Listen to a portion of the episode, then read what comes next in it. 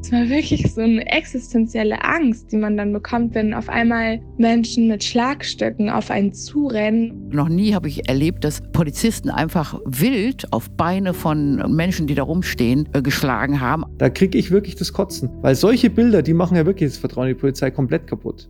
Ich habe da weder rote Ohren noch wächst mir eine Holznase, wenn ich sage, dass an dieser Stelle diese Eskalation aus meiner Sicht zu 100 Prozent von der Polizei ausging. Ich habe das in meiner beruflichen Karriere so noch nie erlebt, so eine massive Gewalt gegen Polizeibeamte. Dass Leute so organisiert, auch so abgestimmt, dann Polizeiketten angreifen, die mit Pflasterstein eindecken,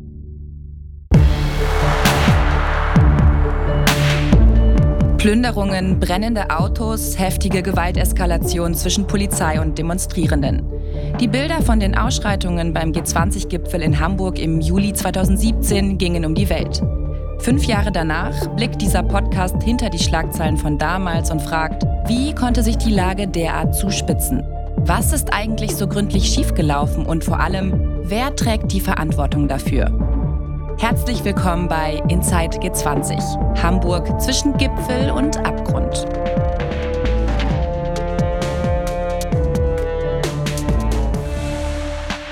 Moin und willkommen zurück.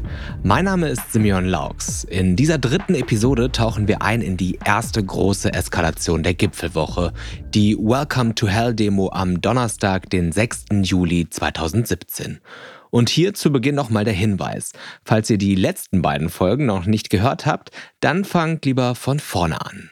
Unter anderem sprechen wir mit Clara. Sie war gemeinsam mit Freundinnen auf der Welcome to Hell Demonstration dabei und hat dort, wie sie sagt, einiges an Gewalt miterlebt. Und sie scheint noch heute deutlich davon mitgenommen. Und in dem Moment, also davor war für mich das gar nicht vorstellbar, dass ich irgendwie Steine auf Polizistinnen werfe. Also das ist nicht meine Art, wie ich demonstriere oder Politik mache, aber in dem Moment konnte ich es schon echt gut nachvollziehen, weil wenn man einfach so Angst um sein Leben hat.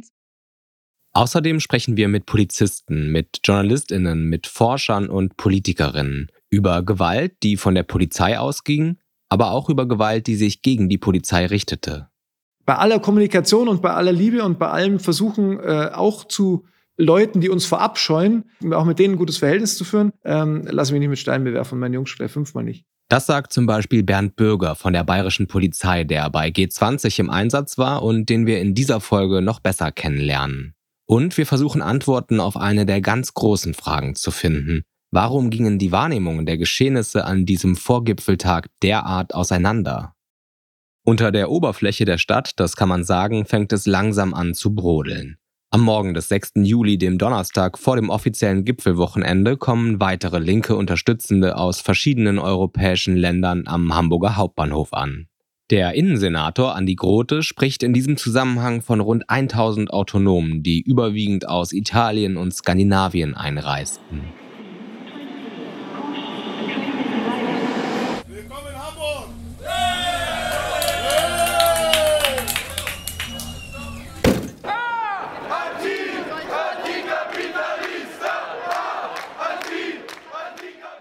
Doch was motiviert diese Menschen aus dem Ausland anlässlich des G20-Gipfels nach Hamburg zu reisen? Andreas Blechschmidt vom linksautonomen Hamburger Zentrum Rote Flora, den ihr in der letzten Folge schon kennengelernt habt, hat dafür eine eigene Erklärung. Und die hängt mit der Wahrnehmung Deutschlands in der EU zusammen man muss ja auch wissen, die Rolle Deutschlands in der EU ähm, im Zusammenhang eben mit der ganzen Austeritätspolitik, mit der politischen Führerschaft und auch der ökonomischen Führerschaft, die ja die Bundesrepublik ohne Frage ja auch hat, ähm, es auf jeden Fall AktivistInnen zum Beispiel aus Spanien gab, aus Griechenland gab, auch aus Italien gab, die eben der deutschen Regierung vorwerfen, eben mit ihren neoliberalen Spardiktaten, äh, den politischen Vorgaben, die eben auch in der EU durchgesetzt wurden, Stichwort national nationale Sparpläne, Abbau von Sozialleistungen. Das ist ja sowohl in Spanien, in Italien, aber auch in Griechenland ja ein großes Thema gewesen. Deswegen viele linke Gruppierungen, Zusammenhänge und Organisationen gesagt haben, ähm, auch das wird während des G20 in Hamburg 2017 im Juli ver, äh, verhandelt. Aber ordnen wir vielleicht erst noch einmal ganz grundlegend ein. Welche linken Aktivistinnen kamen damals eigentlich aus welchen Motiven nach Hamburg? Und wie sind die in diesem Kontext häufig genutzten Begriffe wie Linksradikalismus und Linksextremismus voneinander abzugrenzen? Der G20-Gipfel war ein Anlass für linke Aktivistinnen und Bündnisse aus ganz Europa, zusammenzukommen und gemeinsam für ihre Ziele zu kämpfen. Die Gründe dafür waren vielfältig. Wie Andreas Blechschmidt von der Roten Flora bereits angedeutet hat, spielten Wirtschafts- und Schuldenkrisen sowie eine hohe Arbeitslosenquote in bestimmten Ländern eine Rolle für den Protest. Mit Hilfe von Aktionskonferenzen und Trainings, Workshops und den Protestcamps vor Ort konnten sich die Gruppen miteinander vernetzen. Einzelne AkteurInnen aus der linken Szene widersprechen der häufigen Annahme, dass es im Vorfeld eine strukturierte Mobilisierung gegeben hätte und es ein umfangreiches linksextremes europäisches Netzwerk gäbe. In welchem Ausmaß die tatsächliche Mobilisierung stattgefunden hat, ist unklar. Im Zusammenhang mit den gewaltvollen Auseinandersetzungen und den Ausschreitungen während des G20-Gipfels fielen zwei Begriffe besonders häufig. Linksradikalismus und Linksextremismus. Aber was bedeuten diese Begriffe eigentlich und was unterscheidet sie? Ganz so einfach ist die Antwort auf diese Frage nicht. Wichtig ist jedoch, neben der Definition des Verfassungsschutzes auch wissenschaftliche Perspektiven mit einzubeziehen. Denn der Verfassungsschutz beschreibt Linksextremismus als eine, Zitat, gegen die freiheitliche demokratische Grundordnung gerichtete, verfassungsfeindliche Zielsetzung. Linksextreme Ideologien basieren demnach meistens auf kommunistischen und anarchistischen Strömungen, die den Rechtsstaat ablehnen. In der Wissenschaft ist diese Definition jedoch umstritten. Einige Wissenschaftlerinnen kritisieren vor allem die Eindimensionalität des Begriffs Extremismus würde man sich das Konzept auf einer Achse oder auf einem Hufeisen vorstellen, an den Außenseiten jeweils links und rechts, bekäme die Mitte sofort eine politische Aufwertung. Gleichzeitig würden Links- und Rechtsextremismus dadurch gleichgesetzt. Ein gefährlicher Trugschluss, der wichtige Unterschiede der politischen Ausrichtungen unterschlägt und der komplexen gesellschaftspolitischen Lage nicht gerecht wird. Diese simple Gleichsetzung wird auch als Hufeisentheorie bezeichnet. Im Gegensatz zu Linksextremismus ist der Linksradikalismus-Begriff etwas weniger umstritten. Linksradikalismus wird vom Verfassungsschutz als radikale, aber noch im demokratischen Spektrum befindliche Position beschrieben. VertreterInnen streben eine radikale Veränderung der bestehenden politischen Ordnung an. Dahinter steht die grundlegende Kritik an Ungleichheit, ausbeuterischen Verhältnissen und Unterdrückung, die auf eine kapitalistische Ordnung zurückgeführt werden. Dennoch bleibt der Begriff an einigen Stellen sehr schwammig, was KritikerInnen bemängeln. Die Diskussionen kreisen dabei vor allem um die Protestformen und Ziele. Ist das Ziel demokratiefeindlich? Oder wird gegen Faschismus, Rassismus, Sexismus und weitere Ismen innerhalb einer Demokratie gekämpft? Ideologische Ziele und Ursachen sind sehr individuell. Deswegen stimmen die Definitionen von Wissenschaft, Verfassungsschutz und den Gruppierungen selbst oft nicht überein. An diesem Donnerstag ging es in Hamburg auch um die Pressefreiheit, um die türkische, aber insbesondere auch um die deutsche. Für den Abend des 6. Juli ist nämlich ein Treffen zwischen Angela Merkel und dem türkischen Staatspräsidenten Recep Tayyip Erdogan angesetzt. Der Deutsche Journalistenverband, der nutzt diesen Anlass, um die Kanzlerin dazu aufzufordern, sich bei dem Treffen für die Pressefreiheit in der Türkei und die Freilassung inhaftierter Journalistinnen einzusetzen. Denn erinnern wir uns zurück. Zum Zeitpunkt des Gipfels sitzt bereits seit einigen Monaten der deutsch-türkische Journalist Dennis Yücel wegen angeblicher Terrorpropaganda in türkischer Untersuchungshaft. Und ganz grundsätzlich beschneidet Erdogan seit Jahren systematisch die Pressefreiheit in seinem Land. Auch in Hamburg, wo für den Gipfel mehr als 5000 Journalistinnen akkreditiert sind, kommt es zu einer ganz klaren Einschränkung der Pressefreiheit, wenn auch ganz anderen Ausmaßes. Insgesamt 32 Journalistinnen wird die Akkreditierung durch das Bundespresseamt entzogen, auf Anraten und in Absprache mit dem Bundeskriminalamt. Unklar bleibt zunächst, warum. Der freiberufliche Journalist Chris Krodotzky, der ist einer von den Betroffenen. Er war als Fotograf für Spiegel Online im Einsatz. Unsere Redakteurin Annika Schulz hat mit ihm gesprochen. Annika, was hat Krodotzky dir zu diesem Vorfall erzählt? Wie kam es dazu? Also zuerst hat er von einigen KollegInnen vor Ort gehört, dass denen schon am Freitag die Akkreditierung entzogen wurden. Und einen Tag später, also am Samstag, war er dann zum ersten Mal selber im Pressezentrum. Und da wurde ihm dann mitgeteilt, dass er nicht weiter vom Gipfel berichten darf. Ich wurde in diesen kleinen Pavillon gebeten und dann wurde mir eröffnet, dass mir jetzt diese Akkreditierung abgenommen würde. Äh, ich habe gerade, bevor wir angefangen haben zu quatschen, noch diesen Zettel gefunden, eine Kopie von diesem Kurzbericht von der Polizei, wo einfach nur drin stand, hier Beschlagnahmeprotokoll, beschlagnahmt wird eine Akkreditierung, in Anführungszeichen Christian Grodotzky. Und dann äh, Grund der Beschlagnahme Strafverfolgung.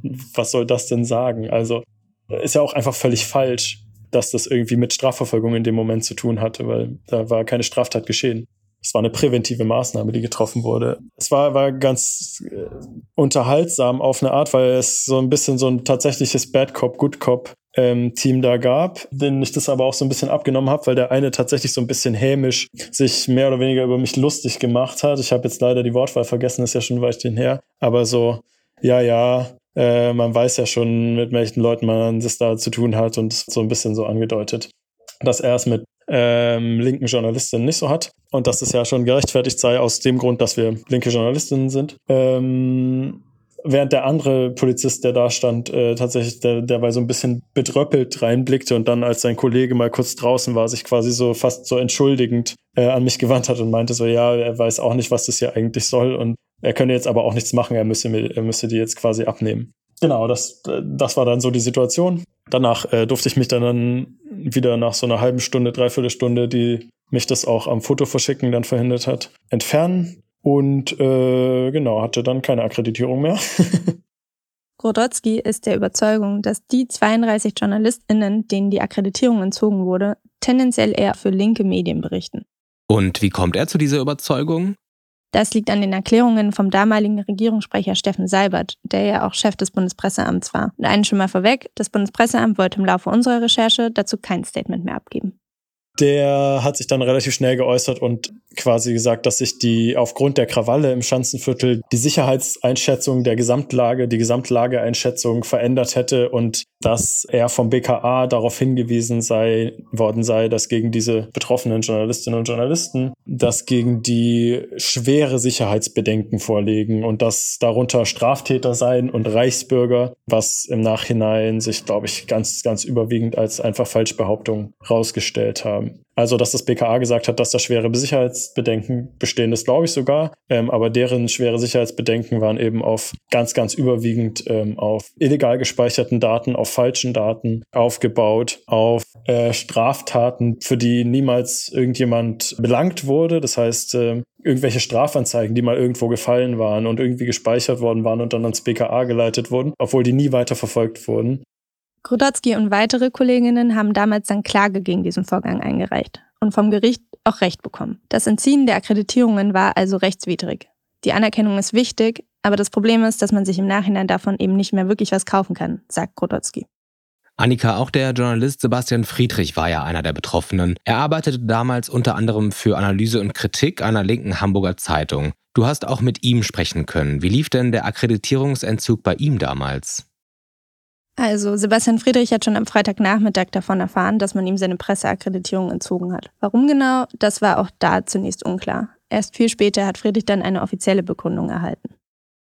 Also die Begründung war, dass die 32 Personen, die es getroffen hat, eine potenzielle Gefährdung für den G20-Gipfel darstellen könnten. Da gibt es nochmal eine Differenzierung. An dem Donnerstag wurde wohl schon vier Leuten die Akkreditierung entzogen, weil es da angebliche Hinweise gab, dass sie planen würden, da irgendeine Protestaktion oder sowas zu machen, also dass sie sozusagen switchen von Journalist in Aktivist. Und ähm, es gab aber dann noch diese 28 weiteren Personen, bei denen es vorher Auffälligkeiten gab bei der Prüfung, zu denen ich dann zählte, denen dann am Freitag auch die Akkreditierung entzogen wurde was aber wohl wesentlich damit zusammenhängt, dass die, das Bundespresseamt nicht mehr differenzieren konnte, wer welche Poolkarten hat. Also es war dann nicht mehr ganz klar, ob dann diese vier dann doch noch zum Beispiel aufs Rollfeld können oder irgendwie in einen, in einen Bereich, der als äh, Sicherheitsbereich oder sowas gekennzeichnet ist, sodass sie dann komplett allen 32 Personen, bei denen es vorher Auffälligkeiten gab, die Akkreditierung entzogen haben. Also zusammengefasst wurde diesen 32 Journalistinnen die Akkreditierung entzogen, weil es Bedenken gab, die vom BKA formuliert wurden. Und die gab es scheinbar auch von Anfang an. Was genau war da das Problem? Also das Problem war, dass das BKA den Überblick verloren hatte, wer von den 32 welche Zulassung hatte. Und da eine Begleitung vor Ort oder ein eingeschränkter Zugang so kurzfristig nicht mehr umgesetzt werden konnte, haben sie das dann einfach mit dem Entzug der Akkreditierung gelöst. Und es gibt auf jeden Fall Stimmen, die der Meinung sind, dass es vor allem JournalistInnen aus dem linken Spektrum getroffen hat. Das wäre ja eine klare Einschränkung der Pressefreiheit. Und dazu hat Friedrich sich dann auch recht deutlich positioniert in einem ähm, demokratischen Staat Menschen aufgrund ihrer angenommenen politischen Positionierung dieses Grundrecht äh, einzuschränken. Das finde ich grundsätzlich falsch und grundsätzlich zu kritisieren. Auch Sebastian Friedrich entscheidet sich für rechtliche Schritte und reicht Klage gegen den Entzug der Akkreditierung ein. Es war uns aber auch klar, dass man dagegen vorgehen muss. Also, dass das eine Einschränkung der Pressefreiheit war, also eine bewusste Einschränkung der Pressefreiheit war und dass wir das nicht hinnehmen können. Weil was ist, wenn der nächste Gipfel passiert, dann ist wieder so etwas, dass dann äh, Akkreditierungen werden ausgegeben und dann werden die kurz vor Beginn des eigentlichen Events dann wieder entzogen. Ich kann nicht genau sagen, ähm, also ich kann ja nicht in die Strategieabteilung der Gipfelplanung und sowas reinschauen, aber es wurde im Zuge dieser ganzen Auseinandersetzung mit dem Akkreditierungsentzug zumindest die Hypothese aufgestellt, dass ähm, das vielleicht auch bewusst war, dass man das erstmal durchwinkt, die Akkreditierung ausgibt und das nicht schon im Vorhinein macht, weil dann hätte es vielleicht noch eine gesellschaftliche Debatte gegeben, so, ah, hier wird gerade eine Pressefreiheit eingeschränkt, ist denn das in der Abwägung äh, gerechtfertigt? Ist die Einschränkung der Pressefreiheit, äh, steht die im Verhältnis zu dem, zu dem Sicherheitsrisiko, der, das es da vermeintlich gibt? Das hätte ja, wenn das drei, vier Wochen vorher gewesen wäre, wäre das, glaube ich, schon auch ein Teil einer politischen Debatte gewesen. Aber diese Debatte ist natürlich nicht mehr zu führen, wenn das Freitagvormittag passiert, wenige Stunden bevor der eigentliche Gipfel anfängt. Dann ist nachrichtlich natürlich sind eher andere Themen dann gerade entscheidend. Dass das von Anfang an so geplant war, können wir natürlich nicht bestätigen oder widerlegen. Aber das Gericht hat auf jeden Fall festgestellt, dass die Grundlage für einen Entzug der Akkreditierung nicht da war. Dieser ganze Prozess, das Vorgehen gegen den Entzug der Akkreditierung, wie lange hat das dann für Sebastian Friedrich gedauert? Also das Ganze hat ungefähr zweieinhalb Jahre gedauert. Für Friedrich war das dann auch eine ziemlich anstrengende Zeit und auch mit ziemlich viel Aufwand verbunden, den er aber eingehen wollte, um, so hat er es uns zumindest erzählt, die Pressefreiheit zu schützen, auch für zukünftige Ereignisse. Und die Anstrengungen haben sich auf jeden Fall auch gelohnt, denn auch seine Klage war erfolgreich. Der Entzug der Akkreditierung wurde also ebenfalls für rechtswidrig erklärt. Und tatsächlich war das Urteil in seinem Fall ihm zufolge sogar wegweisend, einfach weil es das erste war und andere Prozesse sich deswegen daran haben orientieren können. Sebastian Friedrich hatte aber noch mit weiteren ziemlich schwerwiegenden Folgen zu kämpfen. Anderthalb Jahre später, im Februar 2019, wurde er nämlich Opfer von einer rechten Medienkampagne. Und Vorwurf dieser Kampagne war, dass Friedrich ein Linksextremist sei, der jetzt für die ARD, für die er mittlerweile gearbeitet hat, über die AfD berichten würde. Und in vielen Artikeln wurde dabei eben genau dieser Entzug der Akkreditierung beim G20-Gipfel als vermeintlicher Beweis dafür genannt. Friedrich hat damals deswegen dann auch viele Drohmails und auch Morddrohungen bekommen. Und das haben das Bundespresseamt und Steffen Seibert sicherlich nicht beabsichtigt, als sie ihm die Akkreditierung entzogen haben. Aber das, was Friedrich hier erlebt hat, zeigt eben, welche unvorhersehbaren Auswirkungen solche Entscheidungen auch haben können. Der Vorsitzende des Deutschen Journalistenverbands, Frank Überall, kritisierte das damals. In der Tat sagte er, dass gedankenlos in das Grundrecht der Pressefreiheit eingegriffen worden sei. Er forderte eine lückenlose Aufklärung. Das Bundespresseamt hatte die Akkreditierungsentzüge übrigens so begründet. Die Ausschreitungen und neue nachrichtendienstliche Erkenntnisse zu anderen ebenfalls akkreditierten Journalistinnen hätten eine Neubewertung der Sicherheitslage erforderlich gemacht. Später stellte sich dann unter anderem heraus, dass einer der Betroffenen, ein NDR-Journalist, von den Sicherheitsbehörden offenbar für einen Reichsbürger gehalten wurde. Kein Scherz. Das Bundesinnenministerium bestätigte der deutschen Presseagentur damals, es gebe verdichtete Hinweise dazu. Kurze Zeit später hieß es dann aus Sicherheitskreisen, es habe sich um eine Verwechslung gehandelt. Okay, das ist schon echt heftig und sagt viel darüber aus, welches Chaos es damals auf Behördenseite gegeben haben muss. Naja, immerhin, auch den anderen Journalistinnen, die sich wie Sebastian Friedrich für juristische Schritte entschieden hatten, wurde Recht gegeben. Es ist Donnerstagnachmittag. Nach und nach versammeln sich rund um den Altonaer Fischmarkt tausende Menschen zur Demo Welcome to Hell. Willkommen in der Hölle. Angemeldet hat den Protestzug Andreas Blechschmidt, den wir vorhin schon einmal gehört haben. Ziel der Demo ist es, vor dem eigentlichen Gipfelbeginn ein Zeichen zu setzen gegen ein neoliberales, globales Regime. Die Cafés und Restaurants am Fischmarkt sind geschlossen. Die Ruhe vor dem Sturm, so scheint es. Die Polizei ist mit einem Großaufgebot und Wasserwerfern vor Ort.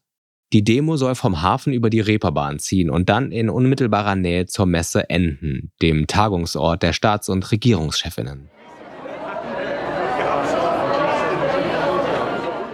Nach einer Auftaktkundgebung am Fischmarkt startet der Welcome to Hell Zug, angeführt von PolizistInnen.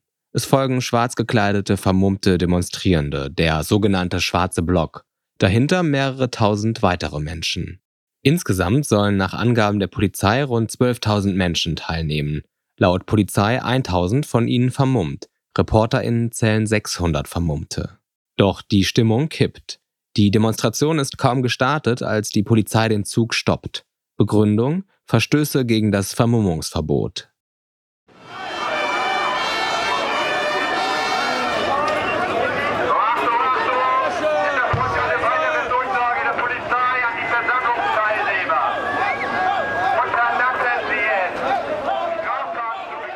Einsatzführer Hartmut Dudde äußert sich in einer Pressekonferenz am 9. Juli dazu folgendermaßen. Ähm, und so haben wir den Aufzug angehalten. Ähm, die Versammlungsleiter darauf hingewiesen, dass er in seinem Aufzug Vermummte hat. Haben diese aufgefordert, die Vermummung abzulegen, weil die Grundidee dann immer ist, wird die Vermummung abgelegt, äh, ist die Straftat ja erledigt, dann kann man weitergehen. Dies führte über 30 Minuten zu überhaupt gar keinem Erfolg. Ähm, es gab da keine Bereitschaft, das zu verändern oder zumindest nur in Teilen zu verändern. Es blieb immer noch bei der prägenden Vermummung. Und insofern haben wir uns dann zu, zu einer Maßnahme entschieden, die wir eigentlich eher selten machen, aber vor dem Hintergrund 1100, 1200 Autonome oder schwarzer Block zu fast 10.000 Demonstranten. Wir versuchen, diesen autonomen Block ähm, einzuschließen durch Polizeikräfte, reden mit dem Versammlungsleiter und lassen dann die 9.000 ähm, anderen Demonstranten schlichtweg weiterziehen oder kooperieren einen neuen Marschweg. Dann gingen die Festnahmeeinheiten ähm, auf die Versammlung zu, trennten also eigentlich äh, ohne Zwangsmittel ähm, die, den schwarzen Block von der restlichen Versammlungsmenge. Dann hatten wir eine ganz kurze statische Lage, die vielleicht eine, wie mir der Abstandsführer vor Ort sagte, eine Minute hielt. Und wie auf Zeichen wurden dann ähm, die Einschießungskräfte von allen Seiten mit Flaschen und Steinen beworfen, angegriffen. Andreas Blechschmidt erklärt die plötzliche Eskalation so. Die Menschen seien zuerst über Lautsprecher aufgefordert worden, die Vermummung abzulegen, was der überwiegende Teil auch getan habe. Dann habe er versucht, auch den Rest der Leute dazu zu bringen.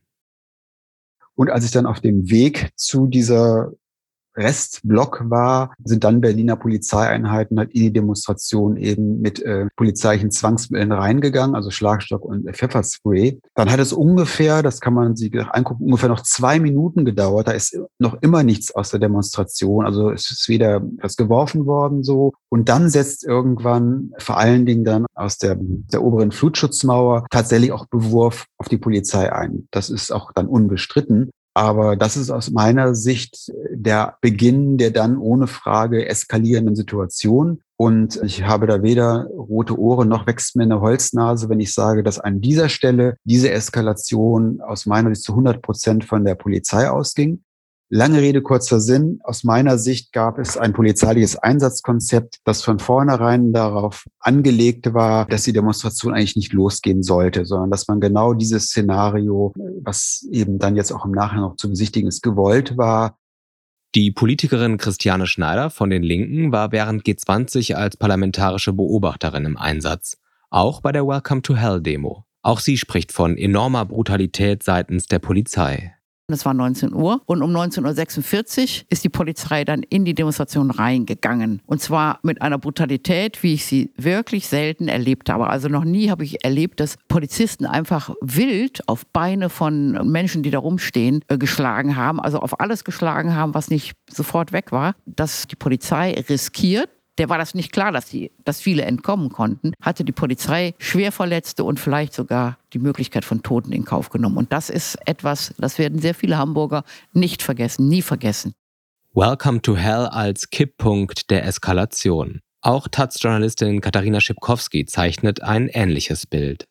Es war echt eine super angespannte Erwartung irgendwie da auf dem Fischmarkt. Da gab es ja noch so Konzerte. Also es war eigentlich so sehr piesig sozusagen gelabelt, dieser Anfang. Aber man hat trotzdem gespürt, dass alle Seiten sehr angespannt sind. Und als es dann losging, ist ja sofort eskaliert. Das war eine super bedrohliche Situation. Ähm, ja, auch als Journalistin ist es dann oft gefährlich. So, man steht irgendwie im Querfeuer im Zweifel. Und ja, also das war gar nicht schön.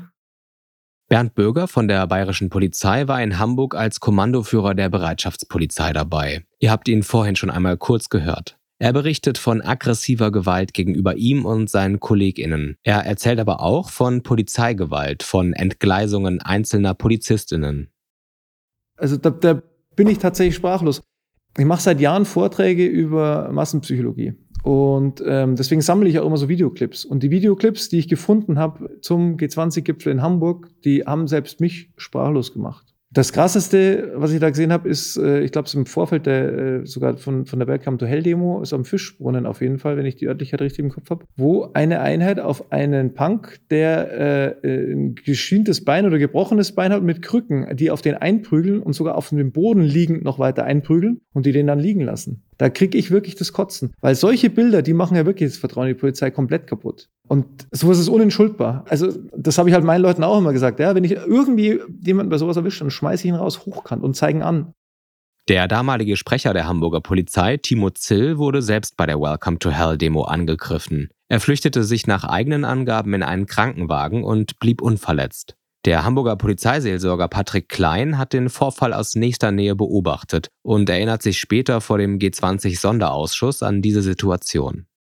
Er flüchtete in einen Rettungswagen der Polizei und was ich dann erlebt habe, hätte ich nicht für möglich gehalten. Dieser Rettungswagen wurde von Vermummten angegriffen. Es wurde gegen die Türen getreten und geschlagen, gegen die Scheiben, es wurde an den Spiegeln gezerrt und es wurde versucht, hinten die Tür aufzureißen, die von innen immer wieder zugeschlossen werden konnte. Timo Zill selbst sagt am Tag darauf in einem Fernsehinterview mit dem Sender Phoenix, ich habe das in meiner beruflichen Karriere so noch nie erlebt, so eine massive Gewalt gegen Polizeibeamte. Er spricht in dem Interview von einem Zwischenstand von über 100 verletzten Polizeibeamtinnen. Über die Gegenseite lägen ihm keine Zahlen vor, so Zill damals. Nachdem die Polizei also gleich zu Beginn der Demo am Hamburger Fischmarkt einschreitet, kommt es zu brutalen Auseinandersetzungen. Beide Seiten geben sich im Nachhinein gegenseitig die Schuld für diese Gewaltausbrüche. Eines steht fest, es war eine Eskalation mit Ansage. Bei dem Gipfel unterdessen soll es ja um Politik gehen. Im Hotel Atlantik an der Alster sprechen darum Angela Merkel und Donald Trump miteinander. Ein zumindest äußerlich friedlicheres Setting. Regierungssprecher Steffen Seibert sagt dazu später, beide hätten sich in einem gut einstündigen Gespräch über Themen der G20-Agenda ausgetauscht. Klingt jetzt erstmal recht oberflächlich. Die Polizei rechtfertigt ihr Vorgehen damit, dass es nicht gelungen sei, den sogenannten schwarzen Block von den friedlichen Demonstrierenden zu trennen. Das sei aber Voraussetzung gewesen, um die Demo fortzusetzen. Was bleibt? Chaos und Verletzte. Der Demozug wird schließlich vom Veranstalter für beendet erklärt. Doch die Krawalle hören damit nicht auf. Die Polizei meldet Angriffe auf Sicherheitskräfte und Sachbeschädigungen in Altona und auf St. Pauli. Gegenstände würden in Brand gesetzt, heißt es. Via Twitter ruft die Polizei dazu auf, die Gegend zu meiden. Eine gute Stunde nach dem Start der Welcome to Hell Demo ist diese also schon wieder beendet. Eine selbsterfüllende Prophezeiung, wie der Hamburger Protestforscher Nils Schumacher es ausdrückt, mit dem wir auch schon in der letzten Folge gesprochen haben. Diese Demonstration war auch viel weniger wehrhaft, als die Autonomen im Vorfeld dargestellt haben. Das finde ich eine Überraschung. Also, weil das ja, vielleicht auch nicht, aber da, da, da finde ich, kann man mal drüber reden, weil immer so dann die Bilder äh, immer in so eine eindeutige Richtung gehen. Da war irgendwie eine gefährliche Demonstration, die Polizei hat, hat da eingegriffen und dann hat sich das sozusagen die Gewalt entfaltet. Also ich finde, es war eigentlich gar keine Demonstration der Stärke. Und überraschend wäre dann eher, dass die Polizei nicht in der Lage war oder nicht gewillt war, das zu sehen in der Situation und die eigene Taktik in der Situation dem anzupassen, sondern das Interesse verfolgt hat, diese Demonstration aufzulösen. Das ist keine Entscheidung gewesen, die in der Situation gefällt worden ist, ist meine Überzeugung, sondern ähm, das passte in die polizeiliche Strategie der Demonstration von Stärke. Ich finde es ein bisschen überraschend, weil ähm, man hätte sich möglicherweise was erspart, wenn man da anders mit umgegangen wäre. Aber wir wissen ja nicht, wie es dann gewesen wäre, wenn es anders gewesen wäre.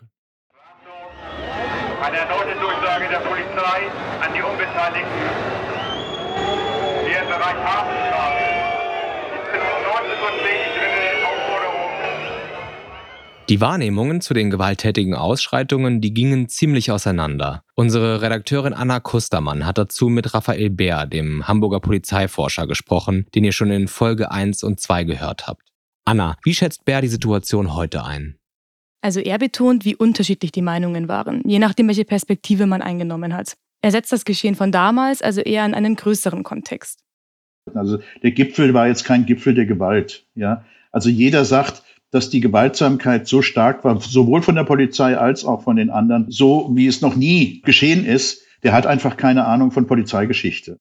Was Bär hier also ausdrücken möchte, ist, die Intensität der Gewalt auf Polizei als auch auf Demonstrierendenseite hat beim G20-Gipfel kein wirklich neues Ausmaß erreicht, sondern die habe man schon bei früheren Ereignissen beobachten können. Was aber durchaus neu sei, die Verdichtung. Also so viel Polizei, so viele Veranstaltungen innerhalb kurzer Zeit auf kleinem Raum. Okay, verstehe. Und wo sieht er noch Probleme? Probleme sieht er außerdem in der Planung und Koordination im Vorfeld des Gipfels. Es war einfach eine quasi quantitative Überforderung einer polizeilichen Einsatzlogik. Ja, zum Beispiel, dass ein Großteil der eingesetzten Kräfte ortsfremd waren. Aber ich will jetzt nicht sagen, dass die Polizei der einzige Akteur war, die für die Gewalteskalation verantwortlich war. Das stimmt so auch nicht. Aber sie hat relativ wenig dazu beigetragen zur Deeskalation, ja, sondern das erklärte Ziel war Stärke zeigen und Dominanz zeigen. Ja, und dieses Argument, die Polizei habe nicht wirklich zur Deeskalation beigetragen, das hört man auch von Demonstrierenden und von kritischen Stimmen aus der Politik, etwa von Christiane Schneider, immer wieder. Genau, Bär spricht aber von einer allgemeinen Atmosphäre der Gewalt. Und in diesem Gesamtkontext sei es dann zu Situationen gekommen, die eskaliert seien, die den PolizistInnen entlitten seien. Und der andere Geschichte würde ich auch noch Wert darauf legen, dass das gesagt wird. Einige Übergriffe, die ich gesehen habe, sind sozusagen nicht aus sadistischer Gewaltneigung heraus geschehen, sondern aus dem Gefühl heraus, aus Aggression, aus Erschöpfung, möglicherweise auch aus Angst, also die, die sind nicht alle äh, sozusagen zynisch, sadistisch vorgegangen und wollten anderen Leuten Schmerzen zufügen. Ja, vieles ist auch aus, dem, aus einem Konglomerat von ja, Überbeanspruchung und Erschöpfung gewesen. Also, auch die Polizei scheint in gewisser Hinsicht Opfer einer mehr als fragwürdigen politischen Entscheidung geworden zu sein, den Gipfel in Hamburgs Innenstadt zu veranstalten. Aber zurück zu Bär. Der sagt auch, es sei, Zitat, rechtsstaatlich skandalös, dass sämtliche Verfahren gegen Polizeigewalt eingestellt worden sind. Ja, genau. Einige der Fälle hätten, so sieht er es zumindest, wenigstens in einer Hauptverhandlung vor Gericht verhandelt werden können. Dann hätte man zum Beispiel das Unrecht der Handlung feststellen können und hätte den Beamten aber als Richter in der Vorwerfbarkeit wieder entschulden können. Ja, man hätte ihn fragen können, warum hast du das gemacht? Und wenn der zum Beispiel gesagt hätte, ich habe drei Tage nicht geschlafen und ich habe Angst gehabt, dass wir eingekesselt werden, weil wir, so, weil wir den Anschluss verlieren, dann hätte ich als Richter gesagt, menschlich verständlich. Wir müssen trotzdem in irgendeiner Weise ein Urteil fällen.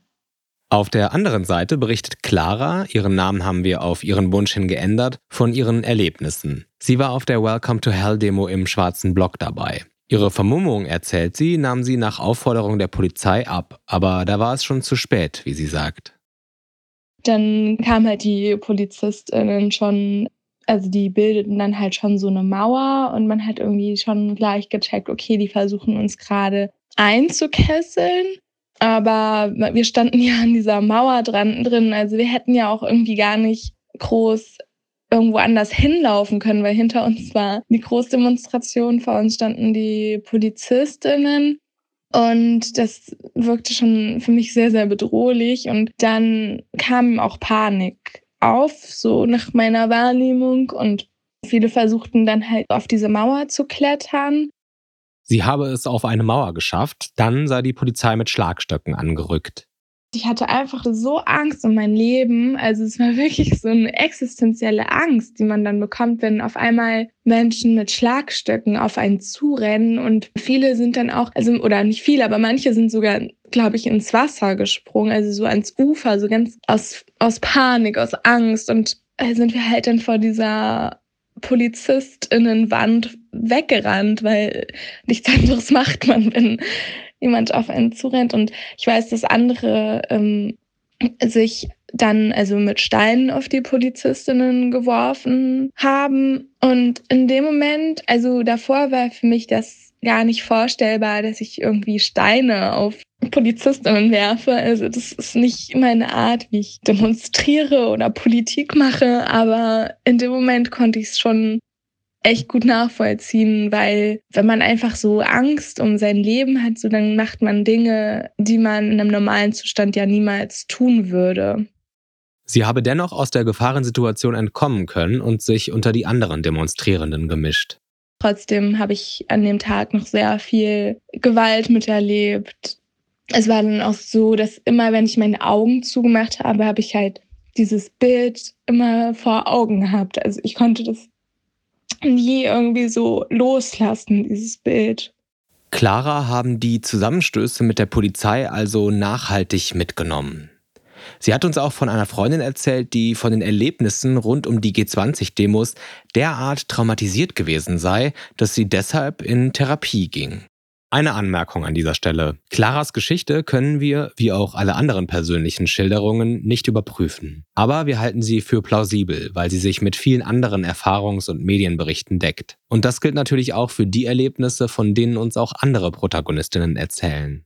Zum Beispiel Marvin, der wie auch Clara eigentlich anders heißt. Seinen richtigen Namen möchte auch er in diesem Podcast nicht hören. Er ist damals aus Berlin zum G20-Gipfel gekommen protestierte nach eigener Aussage aus politischen Gründen und mit friedlichen Absichten. Bei Welcome to Hell war er nicht dabei, dafür aber bei anderen Aktionen, erzählt er.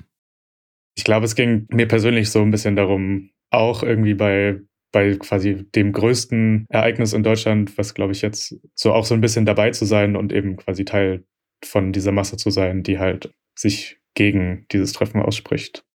Zu Auseinandersetzungen zwischen ihm und der Polizei sei es nicht gekommen. Er habe es aber auch nicht darauf angelegt. Ich glaube, dass so krasse Gewaltexzesse nicht sein müssen, aber ich weiß jetzt auch nicht, wie man das Leuten vermittelt, die da irgendwie Spaß dran haben. Genau, aber ich glaube, die, die Katastrophe war schon vorprogrammiert, als das in Hamburg stattfinden sollte. Gewaltexzesse, ja, die hat es zum G20-Gipfel in jedem Fall gegeben. Sowohl von Seiten der Demonstrierenden, auch wenn man darüber reden kann, dass diese in Teilen provoziert wurden, als auch von Seiten der Polizei, wie nicht nur unsere Interviewgäste erzählen, sondern auch zahlreiche Videos im Netz belegen. Hamburgs damaliger erster Bürgermeister, Olaf Scholz, der ja heute bekanntlich unser Bundeskanzler ist, versucht eine Woche nach dem Gipfel ein ganz anderes Bild zu zeichnen. Polizeigewalt hat es nicht gegeben. Das ist eine Denunziation, die ich entschieden zurückweise.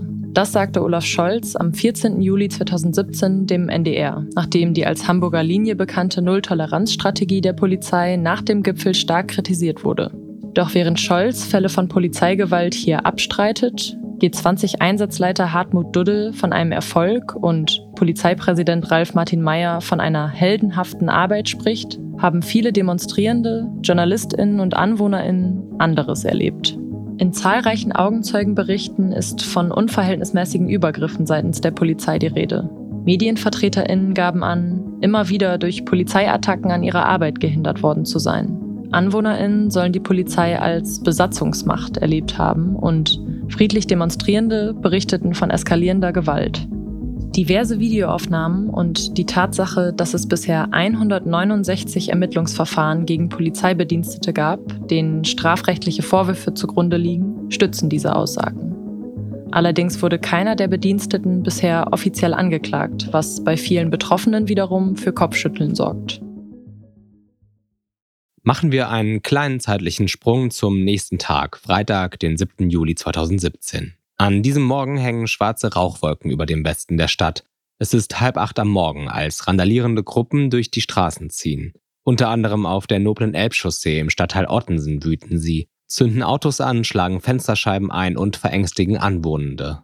Innerhalb von 20 Minuten sollen fast 20 Pkw brennen. Ein Schaden von etwa anderthalb Millionen Euro, so die Polizei. Vermummte passieren auch einen Linienbus, schlagen sogar eine Scheibe ein und versetzen die Fahrgäste und den Fahrer in Angst und Schrecken. Auf die Polizei warten die Betroffenen zunächst vergeblich. Beängstigende Szenen blinder Gewalt am Morgen dieses ersten offiziellen Gipfeltages.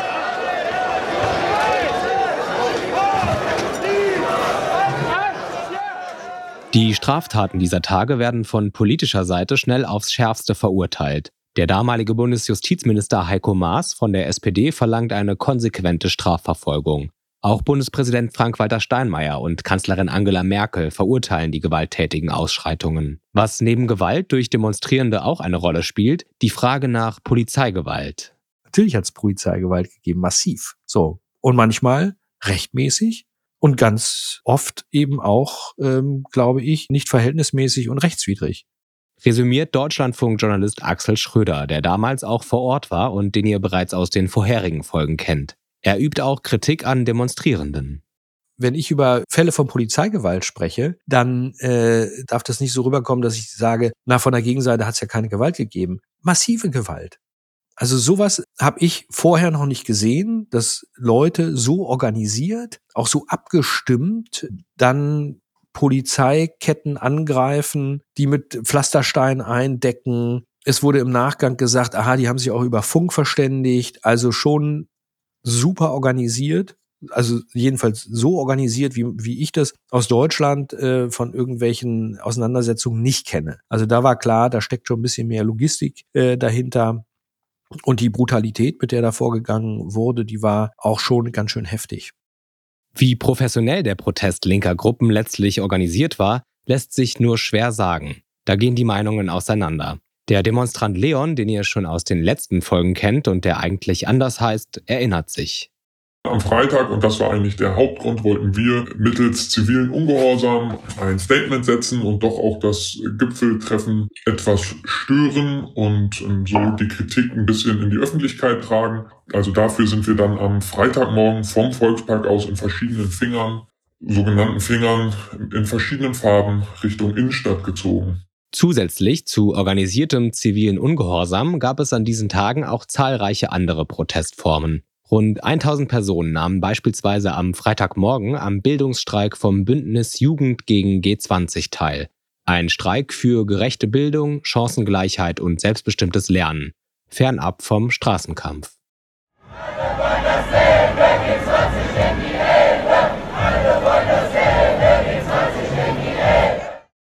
An diesem Morgen des 7. Juli findet aber auch ein Protestzug statt, der später unter dem Begriff Rondenberg-Komplex bekannt wird. Eine Gruppe von rund 200 Personen trifft in einem Gewerbegebiet im Bezirk Altona, innerhalb der Stadt aber ein paar Kilometer entfernt von den Messehallen, auf eine Hundertschaft der Polizei. Diese erhält die Anweisung, den Demonstrationszug aufzustoppen. So berichtet es der NDR damals. Vor dem späteren G20-Sonderausschuss sagt Hartmut Dudde, der Gesamteinsatzleiter der Polizei Hamburg, die sogenannten Eingreifkräfte hätten den Auftrag bekommen, Zitat, grob anhalten, aufstoppen und Straftaten beenden. Das sei dann vor Ort auch durchgesetzt worden. Es kommt zu heftigen Auseinandersetzungen, die teilweise sehr unterschiedlich aufgefasst werden. Einige Personen versuchen, über einen Zaun auf ein Firmengelände zu fliehen. Der Zaun stürzt ein. Mehrere Menschen werden schwer verletzt. Polizistinnen sind nicht darunter. Polizeikommandoführer Bernd Bürger, der damals erst etwas später zum Rondenberg gerufen wurde, bewertet den Einsatz seiner KollegInnen folgendermaßen.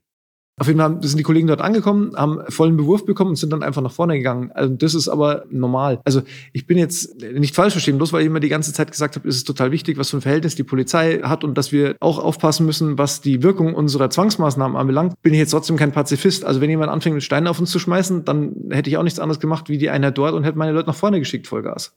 Play stupid games, win stupid prizes. Bei aller Kommunikation und bei aller Liebe und bei allem Versuchen äh, auch zu Leuten, die uns verabscheuen, auch mit denen ein gutes Verhältnis zu führen, ähm, lasse mich nicht mit Steinen bewerfen, mein Jungs gleich fünfmal nicht. Und von daher ähm, jetzt auch wieder nur aus der Perspektive, die ich gesehen habe. Ich bin später angekommen, wir haben uns dann um, um eine andere Fingerfarbe gekümmert.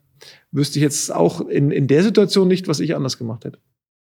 Auf einem Video der Polizei von diesem Freitagmorgen, da ist es gerade 6.27 Uhr und das natürlich auch nur einen Ausschnitt zeigt, sieht die Situation so aus. Vermummte Demonstrierende und die Polizei stehen sich gegenüber. Es fliegen Gegenstände, wahrscheinlich Steine und Pyro. Dann ist ein Schuss oder ein Knall zu hören. Die Polizistinnen stürmen los und rennen in den Block.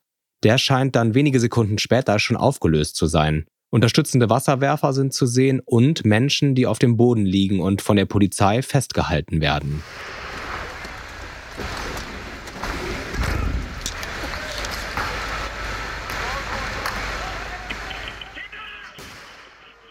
Die juristische Aufarbeitung rund um diesen Vorfall schauen wir uns übrigens in Folge 5 genauer an. Am Abend wird zum Konzert in die Elbphilharmonie geladen. Hamburgs damals noch neues, erst Anfang des Jahres 2017 eröffnetes Wahrzeichen dient an diesem Abend als Bühne für die Staats- und RegierungslenkerInnen der Welt. Zu den Klängen Beethovens 9. Sinfonie, der Ode an die Freude, auch bekannt als Europahymne, soll hier ein friedliches Bild vom G20-Gipfel in die Welt gesendet werden.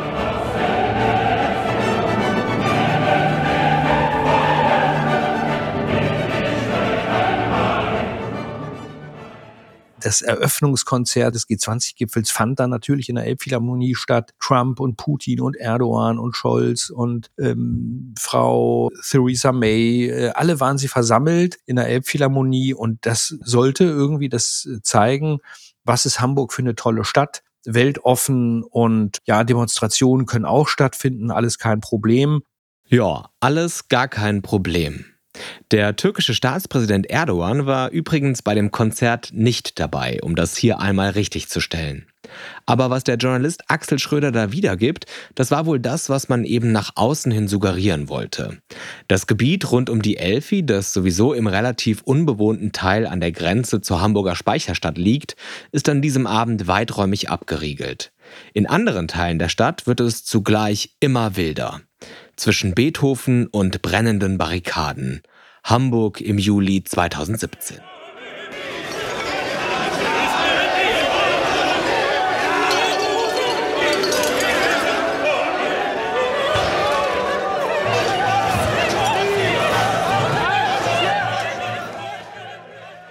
Damit wären wir am Ende von Folge 3. Fassen wir zusammen. Mit der Welcome to Hell Demo gab es am Vorabend des Gipfels die erste große Eskalation. KritikerInnen sagen, die Polizei hätte nicht viel für die Deeskalation getan, war im Zweifel aber auch schlichtweg überfordert. Sprich, das Einsatzkonzept hatte von Anfang an zu wenige Plan Bs einkalkuliert. Aber auch die Gewalt mancher Demonstrierenden, die auch aus dem Ausland anreisten, hatte ein Ausmaß, das für Beobachterinnen der Szene erschreckend war. Und auch nicht zu vergessen, die Versammlungsfreiheit und die Pressefreiheit wurden in den Gipfeltagen teils erheblich eingeschränkt. Was für ein Chaos, oder? Und damit geht es in der nächsten Folge weiter. Viele Leute haben geblutet und in einem Moment, als alle quasi vorbei war, ein Polizist scheinbar hatte nicht genug und ist, äh, hat sich umgedreht und hat wieder weitergeschlagen und in einem Moment er hat mich getroffen und mein Bein gebrochen. Ich erinnere mich an eine Schalte, ich glaube gegen 19, 20 Uhr. Und nach dieser Schalte kam dann jemand auf uns zu, der vermummt war und sagte uns, ihr verschwindet jetzt hier besser, danach können wir auch für eure Sicherheit nicht mehr garantieren. Klar darf man demonstrieren, da habe ich auch grundsätzlich nichts dagegen, solange das friedlich bleibt. Ne? Also ich habe kein Verständnis dafür, wenn man fremdes Eigentum äh, so massiv beschädigt und äh, zerstört. Also da bin ich kein Freund von.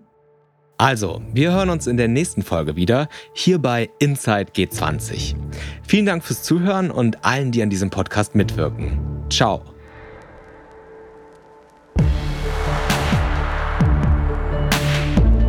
Inside G20 Hamburg zwischen Gipfel und Abgrund ist im Rahmen des Masterstudiengangs Journalistik und Kommunikationswissenschaft an der Universität Hamburg entstanden. Drehbuch Chiara Svensson, Till Schäbitz, Miriam Hinternesch und Anna Ehlebracht. Redaktion Jonas Freudenhammer, Fabian Börger, Anna Kustermann, Annika Schulz, Lara Seils, Luca Simon, Mara Haber, Philine Klinger, Simeon Laux, Antonia Fischer und Vivian Ulm. Produktion und Sounddesign Duke Haile, Angela Nguyen und Jion Jin Jing. Covergestaltung Miriam Hinternesch. Moderation Simeon Laux. Leitung des Seminars Janis Frech und Gerrit von Nordheim. Presserechtliche Verantwortung Prof. Dr. Volker Lilienthal. Maßgeblich begleitet und unterstützt wurde das Projekt von Stereotype Media. Executive Producerin Kira Funk. Mit besonderem Dank an Tolga Ersmann.